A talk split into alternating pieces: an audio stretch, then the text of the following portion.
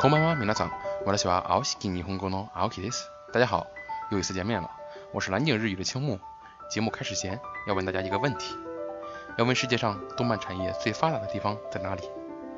就算是不看动漫的人也知道，是我们的邻居日本。日本有动漫王国之称，是世界上最大的动漫制作和输出国。 目前，全球播放的动漫作品中有百分之六十以上来自日本，在欧洲这个比例更高，达到了百分之八十以上。在日本各种各样的文化产业中，在电影院、电视台播放的各类动漫节目格外引人注目。动漫已经渗透到了日本社会各个角落。日本动漫的国内和国际影响的确不可小看，动漫文化给日本带来了丰厚的外外汇收入，俨然成为了日本的第三支柱产业。要说起日本动漫最有名的城市，那一定不能不提位于东京的秋叶原阿基巴拉。就不说当地的动漫产业如何发达，日本人动漫中取景不知道有多少把舞台设置到了秋叶原。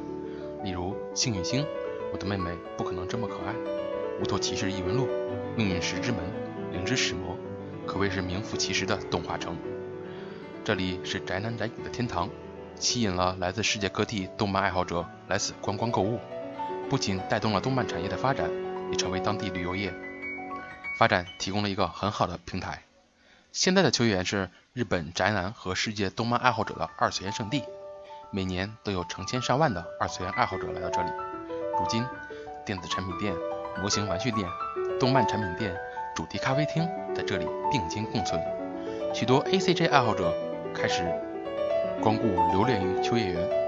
模仿游戏中的场景设置以及出场人物装扮的茶馆，此时也出现了。随后，以服务生 cosplay 的进行营业的咖啡店也陆续登场，集合漫画茶馆和游戏咖啡店于一体的店铺也颇有人气。对于一些不太会日语的游人来讲，动漫中心是最佳的去处之一。在动漫中心的门口还贴心的设置了观赏指南，用英文、韩文、中文、日文都有介绍。在动漫中心，你可以任意的摄影，可以和各类的 cos 角色合影留念。展厅的大屏幕还时不时的会播放各类的动漫电影。如果你喜欢收藏动漫电影里的角色和各种道具，这里也一一满足你。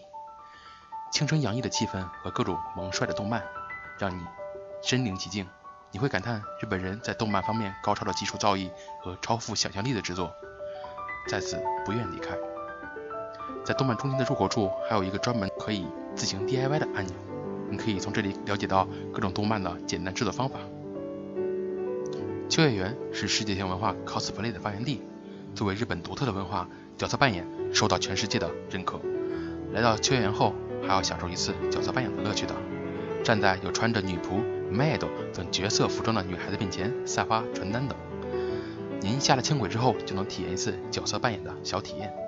时间宽裕的朋友可以来到女仆茶馆小坐饮茶，这里的服务员一身女仆装扮。对于语言交流有信心的朋友，可以尝试体验女仆茶馆的发展史、女仆按摩、女仆占卜以及女仆导游类的秋叶原服务。在有着独特文化的秋叶原，美食也很独特。特别值得关注的是，将传统美食关东煮藕灯做成罐装的关东煮罐头。现在除了罐头以外，还有拉面、拉面、咖喱乌冬面、咖喱乌冬。等品种丰富的食品罐头，由于其价格公道，还常被作为馈赠用的良好礼品。此外，还有牛肉饭，在秋叶原作为一家雅静的餐饮店也是非常出名。最近，大排档也亮相于秋叶站前，为来往的客人提供方便小吃。在流行元素瞬息万变的秋叶原，尽情品尝所见之物也是不可缺少的乐趣之一。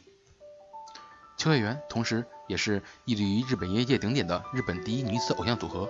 AKB 四十八的大本营，在秋叶原的唐吉诃德卖场的八楼有专用的 AKB 四十八剧场，以可以见面的偶像为特点的 AKB 四十八几乎每天都会在此进行公演。剧场可容纳二百五十名观众，由于剧场规模较小，但观众数量众多，所以每天公演的门票都需要事先在网上报名、排队抽签才可购得。如果有机会的话，一定要去看一看啊！秋叶原虽说不是什么著名风景区、旅游胜地。但这里可以说是日本动漫文化的发祥地，动漫的文化魅力实在不容小觑。徜徉在动漫文化的海洋，相信此次秋叶原之旅，大家肯定不虚此行。喜欢动漫的朋友，有时间的话一定要来一次秋叶原哦。好了，今天的节目就到这里了。大家又想关注日本文化，想要了解日本的旅游资讯，想要学习日语，请关注下方的微信公众号。好了，下期的节目我将会带大家游览日本的银座，有兴趣的小伙伴可以来收听哦。好了，大家明天再见吧，你家呢？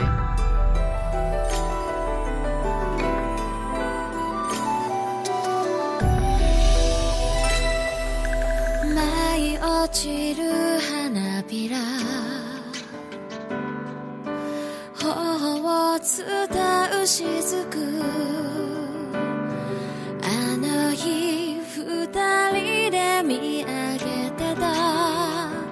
景色に今ただ一人